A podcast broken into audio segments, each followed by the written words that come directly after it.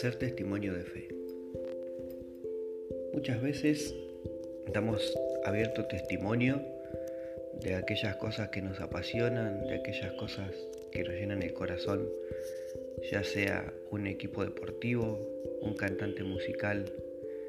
un ídolo, alguien a quien admiramos. A la hora de profesar nuestra fe, tal vez somos un poco más tímidos, somos un poco más tibios, tenemos temor de lo que nos puedan hacer, de lo que puedan decir de nosotros. Esto no es nuevo y ya lo decía nuestro Señor Jesucristo cuando decía que el hermano entregará a su hermano para que sea condenado, que el padre lo hará con su hijo y que los hijos se rebelarán contra su padre y los harán morir. La realidad es que entregándonos al Espíritu Santo, entregándonos a nuestra fe, todo lo que salga, toda expresión que salga de nuestra boca, toda expresión que salga de, nuestro cuerpo,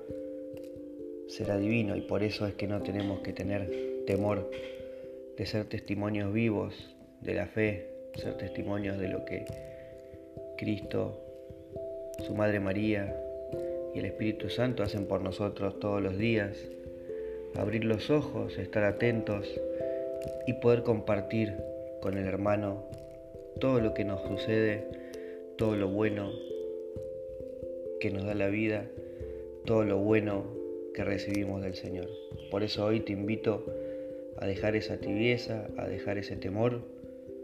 y a ser vos también testimonio de lo que el Señor hace en tu vida.